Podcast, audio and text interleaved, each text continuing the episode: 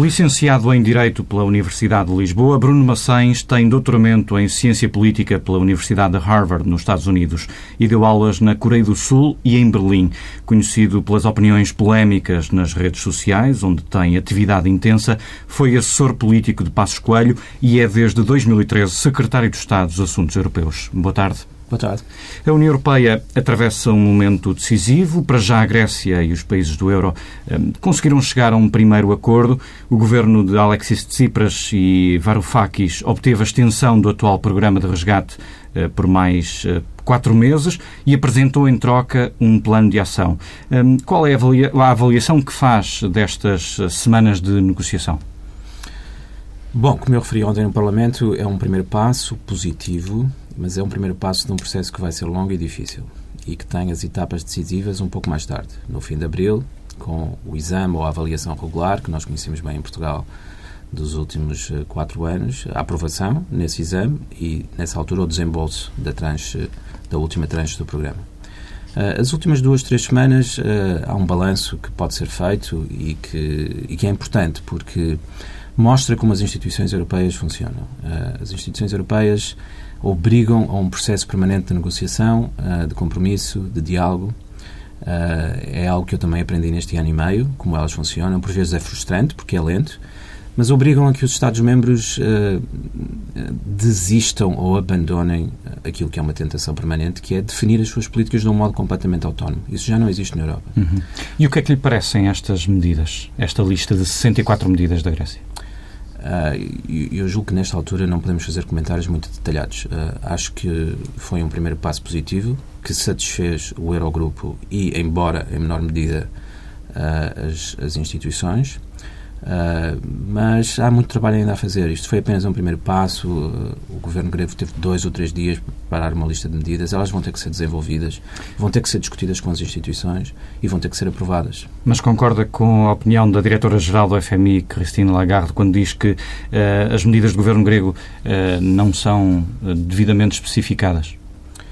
Nesta altura, a minha opinião sobre as medidas que foram apresentadas é apenas esta. É um primeiro passo, é um primeiro passo positivo, ah, mas não devemos ter a ilusão de que as coisas vão ser fáceis. O que aprendemos em Portugal nos últimos três ou quatro anos é que estes processos são difíceis. Por isso também é tão importante termos, ah, estarmos, termos concluído o nosso ah, processo de, de avaliação permanente, termos concluído o nosso processo de ajustamento e de intervenção porque sabemos como isto é difícil e duro para os países que participam. Já teve, aliás, a oportunidade de dizer no Parlamento que falta à Grécia um caminho uh, longo e muito difícil nestas negociações. Que dificuldades é que antevê em concreto? Uh, bom, nós conhecemos algumas dessas dificuldades. Uh, há objetivos ambiciosos que são necessários, uh, porque Grécia, como em Portugal em 2011, parte de um ponto, parte de, um, de uma situação difícil, com muitos desequilíbrios eh, com uma situação orçamental que tem de ser estabilizada, que em Portugal foi estabilizada, mas na Grécia ainda não foi estabilizada. Uh, isto vai ser difícil, vai obrigar a, a, medidas, vai obrigar a escolhas difíceis, vai obrigar a medidas difíceis. Uh, eu julgo que em Portugal nós temos de ter a consciência, eu volto a este ponto mais uma vez, temos de ter a consciência como foi importante ter concluído o, processo. Já, já falaremos melhor sobre Portugal. Uh, ainda voltando à Grécia, o que é que acha que vai ser mais difícil negociar? Quais, quais é que são as matérias mais complicadas de negociação? Uh, temos uh, a lista que, que conhecemos. consolidação orçamental, Uh, e neste ponto interessa menos o ponto estático da dívida interessa garantir que a trajetória, que a curva entra pelo menos em estabilidade e numa trajetória descendente.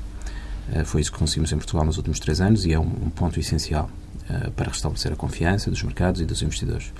Depois há a segunda parte do, destes programas, que são as reformas estruturais. Tornar a economia mais competitiva para que ela possa crescer de uma maneira sustentável, sem desequilíbrios, que o possa fazer no futuro.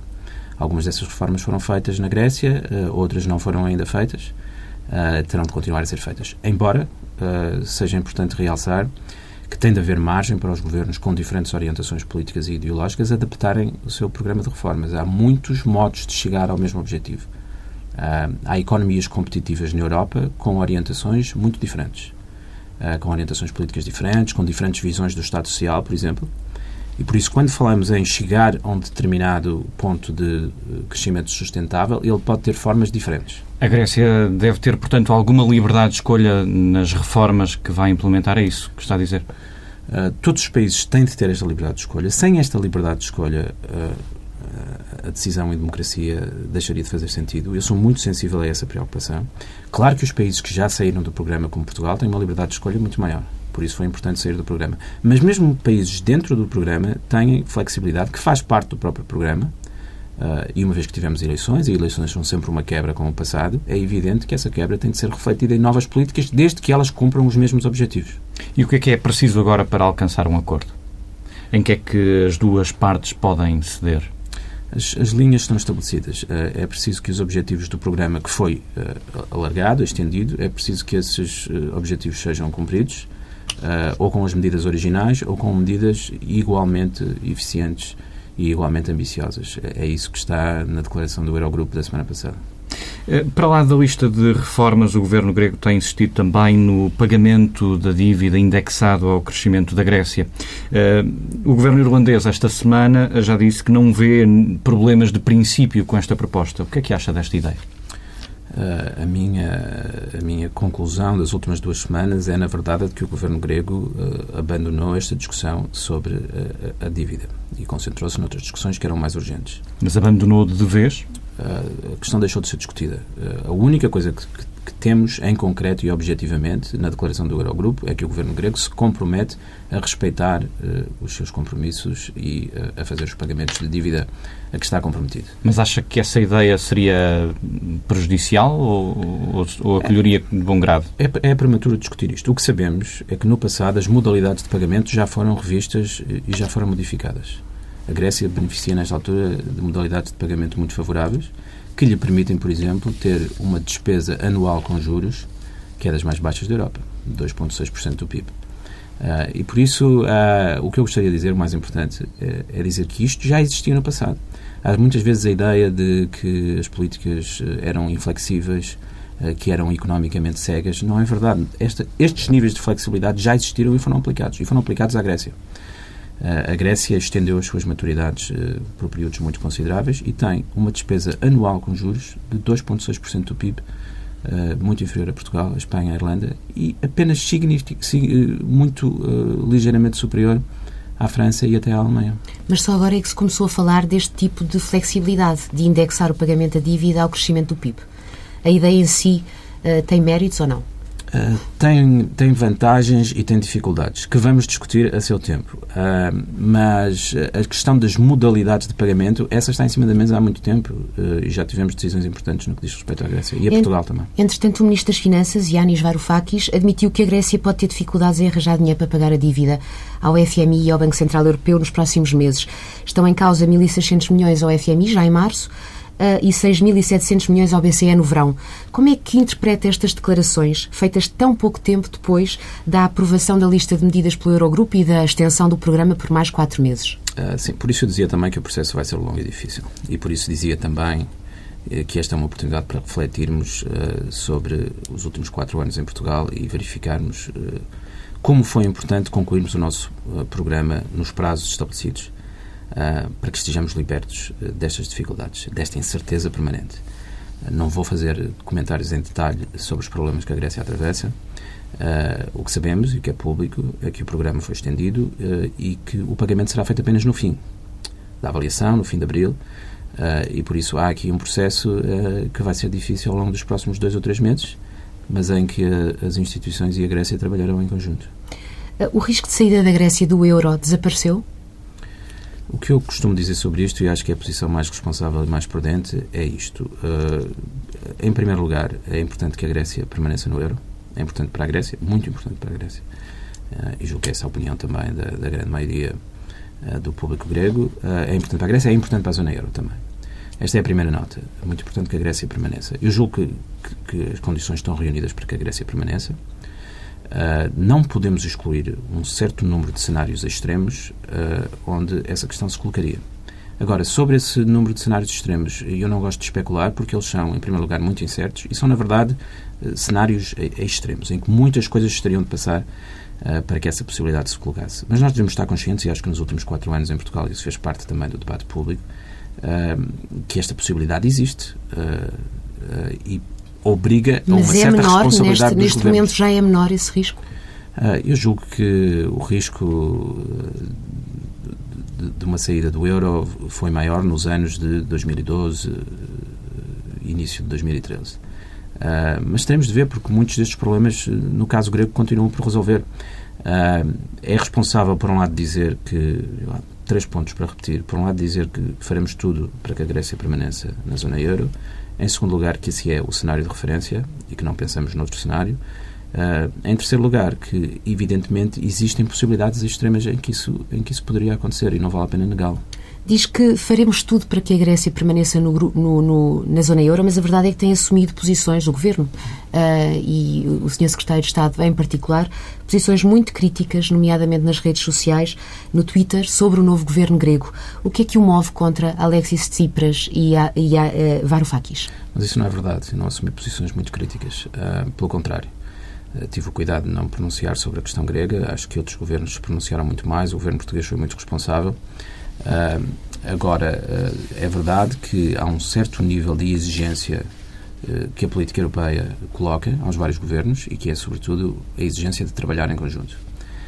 de trabalhar para um compromisso, de trabalhar em diálogo. É assim que a política europeia funciona. e, como tal, posições unilaterais Uh, políticas definidas autonomamente não são possíveis. O que eu recomendei no, no, no início uh, do processo foi que deveríamos fazer tudo para chegar a um entendimento, para criar as condições de confiança. Não poderíamos perder o bem precioso da confiança entre as várias partes e acho que as últimas duas ou três semanas reafirmaram esta importância. E foram um teste à União Europeia, porque mostraram a capacidade de governos com ideias muito diferentes de trabalhar em conjunto. Mas o governo teve desde o início uma postura uh, de, de, separação, de descolagem em relação à Grécia, de alguma agressividade. Foi até criticado por isso pela oposição foi criticado pela oposição, mas uh, em, em, quase todas as ocasiões o que a oposição diz não corresponde completamente à verdade. Mas tem razão, fomos uh, criticados pela oposição. Na verdade, na verdade para, para ser eh, rigoroso, não foi só pela oposição, tivemos também uh, dois antigos presidentes do PSD, Marcos Mendes e Marcelo Rebelo de Sousa, a criticar a Ministra das Finanças por não ter feito uma conferência de imprensa no final da, do Eurogrupo e, nomeadamente, Marcos Mendes a dizer que deixou passar uma imagem de que estava a ser instrumentalizada uh, pela Alemanha? A questão é esta. Eu sei como a política europeia funciona. Sei como aqueles conselhos decorrem. Sei o que é que é preciso para chegarmos a um acordo. Muitas destas críticas chegam de pessoas que não sabem como a política europeia funciona. Muitas das posições eh, que nos, que nos são sugeridas ou recomendadas tornariam um acordo impossível. Eu acho que a posição que o governo português assumiu neste processo é a posição que garantia um acordo. Uma posição de responsabilidade, de diálogo, de garantia dos compromissos que foram assumidos, eh, de flexibilidade para responder a novas propostas políticas, tudo combinado, num conjunto harmonioso. Foi isso que fizemos. Eh, eu refuto completamente a ideia de que nós eh, fomos críticos do governo grego neste processo. Apenas recomendamos e exigimos, como temos o direito de exigir, que o processo decorresse de acordo com o que são os procedimentos da política europeia, consenso e diálogo mas tem defendido posições próximas do lado alemão. Aliás, numa viagem que fez há cerca de um ano a Atenas, foi-lhe atribuído pela imprensa grega o cognome de o alemão. Falo por, por convicção ou falo no âmbito de uma estratégia muito mais global uh, de um governo que se pretende demarcar a todo o custo da Grécia? Faço exatamente o quê?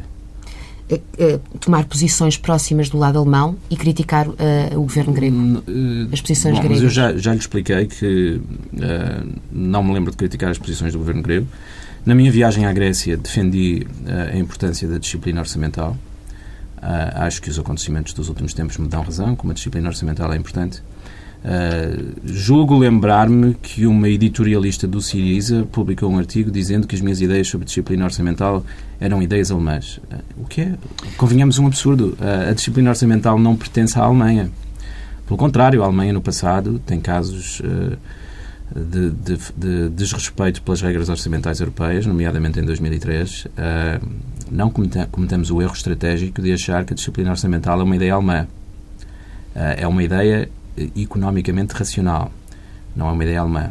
As duas coisas não são as mesmas. Disse que não, que não criticou uh, o governo grego, não o fez de forma provavelmente uh, intensa, mas fê-lo de uma forma subtil, elogiando nomeadamente artigos de, de, analistas que criticavam o governo grego. O que se passou nas primeiras duas semanas, eu acho que foi um processo de aprendizagem para o governo grego. Uh, aprendizagem sobre como funciona a política europeia. Uh, houve posições unilaterais nos primeiros dias uh, que foram corrigidas e eu estou muito satisfeito com o que se passou nas últimas duas ou três semanas porque reafirma a minha convicção que a política europeia funciona muito bem. Eu conheço poucos sistemas políticos a nível nacional que fossem capazes de colocar partidos tão diferentes, de centro-direita e bom, eu não sei se devo chamar ao novo governo grego de extrema-esquerda ou não. Se não é de extrema-esquerda, enfim, por, por comodidade, chamemos-lhe de extrema-esquerda. Uh, a União Europeia consegue colocar governos de, de centro-direita e de extrema-esquerda em diálogo e em diálogo produtivo. Eu não conheço muitos sistemas políticos nacionais que conseguissem fazer o mesmo. E por isso fiquei satisfeito com as últimas duas ou três semanas. O que é que eu disse? Disse, vamos garantir que seja assim. Vamos moderar a nossa linguagem, todos, todos os lados, e vamos garantir que seja assim. Em alguns casos isso pode ter sido uma crítica subtil ao governo grego, noutros casos foi uma crítica subtil ao governo alemão, noutros casos foi uma crítica subtil Uh, foi tão subtil que não se perceberia não tem lado, bem a quem. Não Mas tem acho, lado. Acho Entre a Alemanha e a Grécia não, não, não tem nenhum lado, é isso? Uh, eu tenho, evidentemente, isto é quase um lugar como o repetiu, tenho, evidentemente, dois lados. Tenho o lado português e europeu, que para mim estão muito bem articulados. O governo português foi também acusado de falta de solidariedade uh, internamente, mas também externamente. Concorda com esta acusação?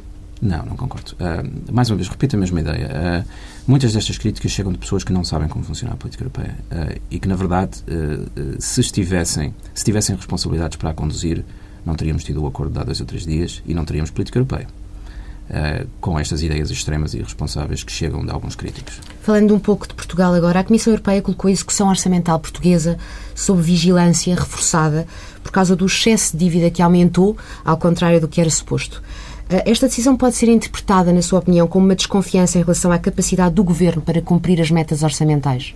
Não. Eh, de resto, eh, na nota publicada ontem, há elogios ao nosso processo de ajustamento. É evidente que são desequilíbrios acumulados, como temos dito, ao longo de décadas e que não vão ser corrigidos em dois ou três anos. A situação está estabilizada, mas temos de continuar a trabalhar. Isto é uma chamada à responsabilidade. Temos de ter cuidado com as escolhas que fazemos nos próximos meses e nos próximos anos porque há desequilíbrios que ainda precisam de ser uh, corrigidos. Uh, e faz parte, mais uma vez, das regras europeias, do semestre europeu. É a primeira vez que nós fazemos parte do semestre europeu. Porquê? Porque os países uh, sob programas de ajustamento sim. não estão sujeitos a semestre europeu e por antes do programa de ajustamento não havia semestre europeu. Uh, por isso, há aqui uma novidade, mas é uma novidade relativa. Há 16 países mas a verdade é que a nossa, a nossa dívida não iniciou a trajetória descendente que se esperava que viesse a acontecer a nossa dívida está estabilizada, a, a curva aumentou. A curva provavelmente entra agora numa trajetória descendente, são essas as nossas previsões.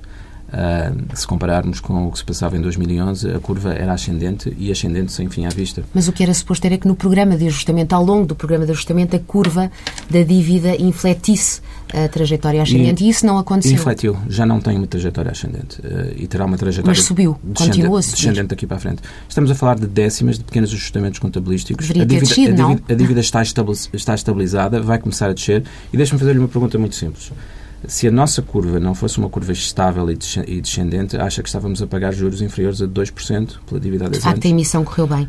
Há muitos comentadores que se pronunciam sobre a nossa dívida, mas, primeiro, não estão a investir o seu dinheiro. Mas também sabe que o Banco Central Europeu despejou muita liquidez, injetou muita liquidez no sistema global e que isso tem impacto ao nível dos nossos juros pagos quando emitimos dívida. Compara os juros de Portugal com os juros da Grécia. Compara os juros a 3 anos, compara os juros a 5 anos e compara mesmo os juros a 10 anos. Mas a verdade é que, por exemplo, temos também a Irlanda com juros abaixo de 1%, uh, mínimos históricos, Itália também com uh, juros baixíssimos, a Alemanha a financiar-se a 5 anos uh, com taxas negativas. negativas. Ou seja, reconhece que a descida de juros é global e que não se deve especificamente às políticas uh, uh, nacionais uh, apenas, mas, mas é uma política europeia. Não reconheço. Porquê? porque é fácil fazer a comparação entre Portugal e a Grécia, e esses fatores aplicam-se também à Grécia, essa liquidez está presente nos mercados europeus, e em segundo lugar, e muito importante, o spread, a diferença entre os juros que Portugal paga e os juros que a Alemanha paga, tem caído bastante, consideravelmente e sustentadamente. e por isso é evidente que têm descido todos, mas os nossos têm descido mais que os outros. Uhum. Em todo caso, a dívida é uma preocupação da Comissão Europeia. Claro, tem que ser. A nossa dívida é elevada e obriga a responsabilidade no futuro. Eh, se há alguém que tem insistido nisso permanentemente é a nossa Ministra das Finanças. Eh, temos de continuar a ser muito responsáveis nos próximos anos, para não dizer nas próximas décadas, eh, se quisermos ser de facto prudentes. Agora, o período de instabilidade financeira que atravessamos, esse está ultrapassado. Reconhece que a relação do governo português com as instituições da Troika se degradou desde que acabou o resgate? Não. Uh, não, não, não julgo que isso seja verdade. Temos tido consistentemente o reconhecimento das reformas importantes que fizemos nos últimos anos. É evidente que as instituições, ou a Troika, ou as instituições da Troika, querem mais, nós também queremos mais. Agora, somos uh, politicamente sensatos, uh, sabemos o, o, ritmo a que estas reformas têm de ser feitas.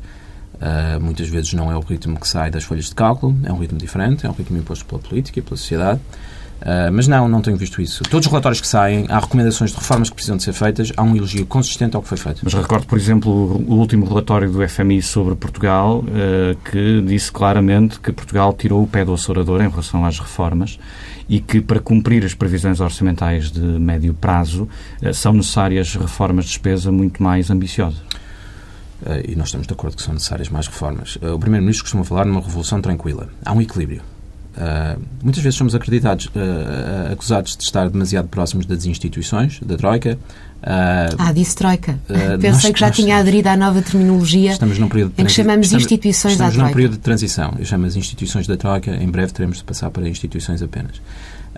muitas vezes somos acusados de estar demasiado próximos das instituições, mas é evidente que há aqui um equilíbrio que tem de ser feito. uma revolução tranquila Uh, há muitas coisas que precisam mudar no país e que começaram a mudar, mas isto tem de ser feito uh, com tranquilidade e de um modo politicamente sensato. Mas Acho que é isso que temos feito. Reconhecerá que uh, Portugal abrandou nessas reformas depois de sair do resgate? Não, elas estão, estão, a ser feitas consistentemente. Estamos, por exemplo, a fazer reformas muito importantes na, na, estrutura do Estado, na estrutura territorial do Estado, na proximidade aos cidadãos. Claro que as reformas têm todas um ritmo relativamente diferente. Há reformas que são feitas ao longo de um ano inteiro, porque tem uma fase de implementação mais larga. Há outras reformas que são reformas puramente legislativas e que são feitas num dia, com a aprovação de um diploma. Ah, não creio que isso seja verdade. Esta semana ficámos também a saber que França teve direito à flexibilidade uh, no déficit até 2017. Uh, como é que vê esta disponibilidade da Comissão Europeia para dar uma folga à França durante dois anos? Ah, mais uma vez, eh, como no caso das modalidades de pagamento, esta flexibilidade já existe. Já existe, em alguns casos, eh, desde o início do Pacto de Estabilidade e Crescimento, noutros casos, desde 2012. Uh, e é uma flexibilidade que faz todo sentido, do nosso ponto de vista. Porquê? Porque, mais uma vez, regressando ao ponto sobre a dívida, o que interessa é a curva de longo prazo, não interessa o ponto estático. E muitas vezes, se tivermos um ponto estático menos favorável no momento presente e isso for compensado por uma curva no futuro mais favorável, essa flexibilidade deve ser usada para desenhar a curva da maneira mais racional. Mas isso já existe e Portugal já beneficiou de, dessa uhum. flexibilidade também. Agora, ela tem de ser em troca de reformas estruturais que garantam uh, condições orçamentais mais favoráveis no futuro. Portugal não poderia aproveitar esta abertura para aliviar um pouco a carga fiscal dos portugueses? Mas repare, o que nós temos de fazer é desenhar uma curva uh, das finanças públicas que seja sustentável, que seja estável e que entre numa trajetória descendente. Uh, claro que temos de projetar esta curva no futuro. Nós estamos a desenhar a curva para os próximos dias, estamos a desenhar para os próximos anos. Uh, e temos de fazer um equilíbrio, temos de perceber onde é que ela pode ser uh, tornada mais sustentável ou menos sustentável. É isso que temos feito e garanto-lhe que fazemos isso constantemente. Se reformas fiscais ou outras garantirem uma curva mais sustentável, nós vamos defender essas reformas. Mas muitas vezes o argumento que se ouve é por simplesmente um argumento do laxismo orçamental, em que nos deixaremos de preocupar com essa questão, em que acharemos que ela será resolvida de uma maneira qualquer ou por Bruxelas, uh, e vimos os custos dessa estratégia no passado. Mas mais flexibilidade não é necessariamente laxismo. Depende, é o que eu estou a dizer. Se ela for eh, uma consideração quanto ao curto prazo e ao médio prazo e ao longo prazo e às trocas entre diferentes uh, momentos. Nós estamos nos opostos, não é? Entre o sim e o não, entre o branco e o preto. Sim, mas isso é a arte da política, acho eu. Uh, agora, muitas vezes há pessoas que, sabendo que existe esta flexibilidade, querem-na usar para introduzir outros objetivos, que são essencialmente objetivos de satisfazer os vários interesses que reclamam sempre mais dinheiro Portanto, do orçamento. A verdade é que não faria sentido, na sua opinião, aproveitar esta abertura da Comissão está, Europeia. Está a ser aproveitada. Eh, ela está a ser aproveitada, já e foi deveríamos aproveitá-la mais para poder uh, baixar os impostos uh, aos portugueses ou não? Claro, a Ministra das Finanças já se referiu que quando isso for possível, uh, é evidente que, que, faz parte dos nossos objetivos de longo prazo. E quando é que isso é possível? Terá, terá de perguntar à Ministra das Finanças. Eu julgo que ela própria será muito prudente sobre esta questão. Nós estamos no ponto crucial, que já discutimos nesta entrevista, de estabilizar a curva e colocá-la numa trajetória descendente. E essa tem de ser a prioridade. Vemos o que é que acontece quando isso não é feito vemos o que é que está a acontecer em Atenas. O novo presidente da Comissão Europeia, Jean-Claude Juncker, admitiu recentemente que a Troika atentou contra a dignidade de alguns países como Portugal. Eh, como é que viu estas declarações? Acho que o Governo já comentou as declarações em detalhe. Uh, o Governo e o próprio Presidente da Comissão uh, já se pronunciaram sobre o facto de entenderem que a nossa dignidade não foi atingida. Uh, ou se foi atingida, foi atingida por quem nos colocou numa situação muito difícil, não por quem a tentou resolver. Uh, e, julgo que esse é o ponto essencial. Qual governo uh, é que Rui Machete, Ministro dos Negócios Estrangeiros, disse que se houve, se houve de facto algum atentado contra a dignidade, a Troika poderia dever reparações a, a Portugal? O, o, ministro Rui Machete, ministro dos Negócios Estrangeiros, também já se pronunciou sobre esta questão e não faz parte das minhas atribuições uh, desenvolver uma resposta que ele já deu em público sobre esse assunto. Uh, agora, é óbvio e é muito claro para mim uh, que o que fizemos nos últimos três anos foi, e é elogiado por toda a gente, em conversas públicas e privadas, foi uma enorme demonstração de responsabilidade, de capacidade política, de resolver problemas difíceis. Uh, e hoje em dia a situação em que estamos é completamente diferente. Descrever isto como um atentado à dignidade é, é óbvio que não faz sentido. Já agora, Jean-Claude Juncker era presidente do Eurogrupo quando Portugal estava sob resgate. Faz sentido estas declarações surgirem agora? Uh, terá, terá de perguntar ao, ao Presidente Juncker. eu creio que o ponto essencial a referir aqui é que o trabalho dos últimos quatro anos foi um trabalho importante que nos deixou numa posição muito mais favorável. O próprio líder do Partido Socialista pronunciou-se recentemente sobre esta questão fundamental. Estamos melhor do que há quatro anos ou estamos pior do que há quatro anos? E a resposta dele foi clara: estamos melhor do que há quatro anos. Uh, ora, se estamos melhor do que há quatro anos, devemos nos orgulhar do que conseguimos nestes quatro anos. Uh, e sobre isso eu acho que, que não vale a pena acrescentar muito mais. Mas a verdade é que o debate está em, em curso. Há quem defenda que depois da vitória de um partido de esquerda na Grécia nada será como dantes. Uh, já tem as suas reflexões sobre o que é que deve mudar? A Troika faz sentido tal qual ela tem existido? Fazem sentido estas políticas de austeridade na medida em que têm sido aplicadas? Nós, nós dissemos desde o início, eu acho que há declarações que qualquer jornalista as pode encontrar com muita facilidade, eh, em que nós eh, nos pronunciamos sobre a questão da Troika, dizendo que num momento de emergência súbita e em muitos aspectos inesperada, eh, a, a solução da Troika foi a solução que conseguimos arranjar e conseguiu cumprir muitos dos objetivos mais urgentes e mais necessários. Mas é evidente que temos de voltar a esta questão e temos de desenhar um mecanismo de resposta a emergências que seja melhor do que este que foi usado nos últimos três eh, ou cinco anos. Que pode passar, por exemplo, pela criação de um Fundo Monetário Europeu. Como falou o Primeiro-Ministro. Como falou o Primeiro-Ministro, estamos a trabalhar nessas ideias, a tentar desenvolvê-las. Uh, um Fundo Monetário Europeu que tenha as capacidades que o mecanismo de estabilidade não tenha, que possa trabalhar com os governos uh, em reformas estruturais, que possa ter um processo de diálogo uh, mais eh, envolvendo os parlamentos, um diálogo político mais intenso. Tudo isso são ideias muito importantes e que interessa não esquecer. Eh, mesmo depois de ultrapassar a crise, temos de melhorar o nosso sistema de resposta a emergências e crises financeiras. Com a vitória do Siriza na Grécia e a possível conquista de poder de alguns partidos mais radicais, nomeadamente em Espanha e em França, temo recrudescimento de sentimentos nacionalistas pela Europa? Temo. Eh, temo e, e muita da minha frustração com a oposição em Portugal com críticas que são feitas ao governo, com críticas que são feitas a mim pessoalmente, tem muito a ver com isto. Uh, uh, repare, uh, esta ideia de que nós temos de definir os nossos interesses contra outro país é uma ideia que era suposto termos abandonado na Europa. E, e, não é uma ideia necessária, porque os nossos interesses estão muito ligados aos interesses dos outros países. Nós já não vivemos num mundo em que estes interesses são definidos por oposição e por contraposição. Mas, Mas a verdade a, é que em Portugal... Alemã não poderá ter contribuído para, uh, para este, este, o surgir deste tipo de, de sentimentos? Não. Anti, contra, As pessoas pro... que usam estes sentimentos... Uh, Uh, uh, por exemplo, em Portugal há um partido que acaba de publicar um, um cartaz apelando a estes sentimentos. São responsáveis pelo que fazem. São Vi responsáveis. Dia um em que está a Merkel e o Passos Coelho, com uma, uma, uma legenda em alemão. Sim, é os, os, os, partidos que querem utilizar estes sentimentos para ter ganhos eleitorais são responsáveis pelas suas ações e pelas suas escolhas. Agora, devemos ser diretos uh, e honestos sobre isto. O que estamos a falar é de xenofobia. este sentimento contra o estrangeiro, contra o outro, de nós contra os contra outros. Contra a Alemanha? Contra a Alemanha, contra a Grécia, contra qualquer que seja o país. despertar estes sentimentos, utilizá-los com fins eleitorais, é algo que, sobre o qual devemos ser muito vigilantes e muito críticos. Mas só para, para perceber melhor, isso acontece também em Portugal? Acontece em Portugal. Uh, tem sido um fenómeno europeu. Em alguns casos dá lugar ao nascimento de novos partidos, noutros casos dá lugar ao aproveitamento eleitoral por partidos que já existem. E eu nunca farei isso. Quais são os partidos que estão a fazer esse aproveitamento eleitoral em Portugal? Uh, eu parece-me claro que os partidos uh, da oposição e, sobretudo, os partidos da extrema-esquerda fazem um aproveitamento destes Quando fala da oposição, inclui o PS aí também? Uh, em alguns casos, sim. Em Portugal, nas próximas legislativas de outubro, nós somos conhecidos por, por sermos mais moderados. Teme que haja um, um ganho de cota destes partidos das franjas ou acha que as eleições vão continuar a ser disputadas, como sempre, entre PS e PSD?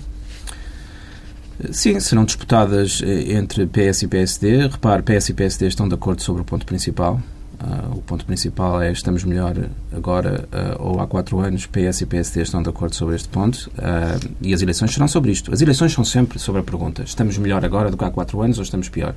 E sobre este ponto, quer a oposição, quer o governo estão de acordo. E acha que os portugueses sentem que estão melhor do que há quatro anos? Terá de perguntar isso ao secretário-geral do Partido Socialista. É uma opinião dele. Ah, eu julgo que se tivermos a consciência dos perigos que atravessamos há quatro anos atrás e do modo como nos soubemos evitar, temos, temos de ter a consciência muito viva disto. Uh, temos de ter a consciência de que estivemos muito perto do abismo. Uh, e estamos agora muito longe do abismo. Desse ponto de vista, estamos melhor. Sem dúvida. Mas, claro, há muito a fazer. O desemprego continua mais alto agora do que, era há quatro anos atrás. Na sua opinião, as políticas de austeridade que, que tivemos durante estes quatro anos, uh, que foram assumidas, foram impostas pela Troika e assumidas pelo governo de Passos Coelho como sendo, como sendo suas, uh, acredita que, que isto fará, isto poderá custar as eleições ao PSD em outubro? As pessoas poderão trazer esta austeridade no momento em que vão votar? Não, não, não, a memória desta repare, austeridade. Repare, temos de, nós, todos como eleitores, temos de fazer um julgamento racional. Temos de perguntar se estamos melhor do que há quatro anos, Uh, temos cada um de nós ter a nossa resposta. Uh, suponho que mesmo os militantes do Partido Socialista não tenham de seguir a resposta que o seu secretário-geral deu. Podem, podem discordar dela, podem achar que estamos pior, uh, mas todos nós temos de fazer essa pergunta. E tem de ser um, um julgamento racional. É evidente que todos em Portugal, que todos sofreram com a crise, mas temos de, temos de nos saber separar daquilo que nos aconteceu a nós pessoalmente. Temos de perguntar em que estado é que estava o país em 2011 temos de refletir sobre os perigos que soubemos ultrapassar e depois fazer uma escolha responsável e consciente. Mas admite que terão custos políticos das por causa das políticas levadas a cabo nestes quatro anos? Depende deste julgamento, que é um julgamento que vai ser feito nos próximos meses, por, por cada eleitor, individualmente. É um julgamento que eu próprio vou fazer. É um julgamento que tem de incluir as alternativas, quais eram as alternativas. É um julgamento que tem de incluir a reflexão muito simples a austeridade foi uma escolha voluntária deste governo ou foi uma necessidade que lhe foi imposta quando o governo começou? A minha resposta a isto é muito clara. Acredita que Passos Coelho vai voltar a ser reeleito? Uh, é óbvio que eu tenho de acreditar e tenho de sugerir que essa me parece a melhor escolha para o país, tudo considerado. Uh, e, e, na verdade, repare, quando vemos o, o partido do, principal partido da oposição a reconhecer que estamos melhor, claro que é sempre possível uh, não votar num partido, mesmo que achemos que estamos melhor. Podemos achar que devíamos estar ainda melhor. Agora, sobre este ponto, se estamos melhor ou pior, eu acho que a resposta foi dada pelo, pelo Dr. António Costa. O nosso tempo está quase a terminar. Vamos falar um pouco uh, da sua experiência pessoal. Viveu quatro anos na Alemanha. Uh, o que é que faz uh, deste país o motor da economia? O que é que a Alemanha tem que, que a torna nesta economia tão importante na Europa? Ok, acho que é uma pergunta justa, tendo vivido lá há quatro anos.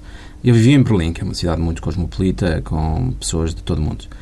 Uh, é verdade que a Alemanha tem uma cultura de organização muito forte. Uh, uh, os processos, quer processos económicos, quer processos sociais, estão organizados de uma maneira muito eficiente. não sei se foram organizados, se se organizaram espontaneamente, Uh, mas é verdade que há, que há razões para elogiar a Alemanha em alguns pontos. Uh, não é o estilo de vida que eu prefiro, gosto muito mais do estilo de vida português, uh, mas há coisas que funcionam bem na Alemanha. E considera justo que a Alemanha, nesta fase, nesta Europa, contenha a sua política de investimento público e de controle orçamental?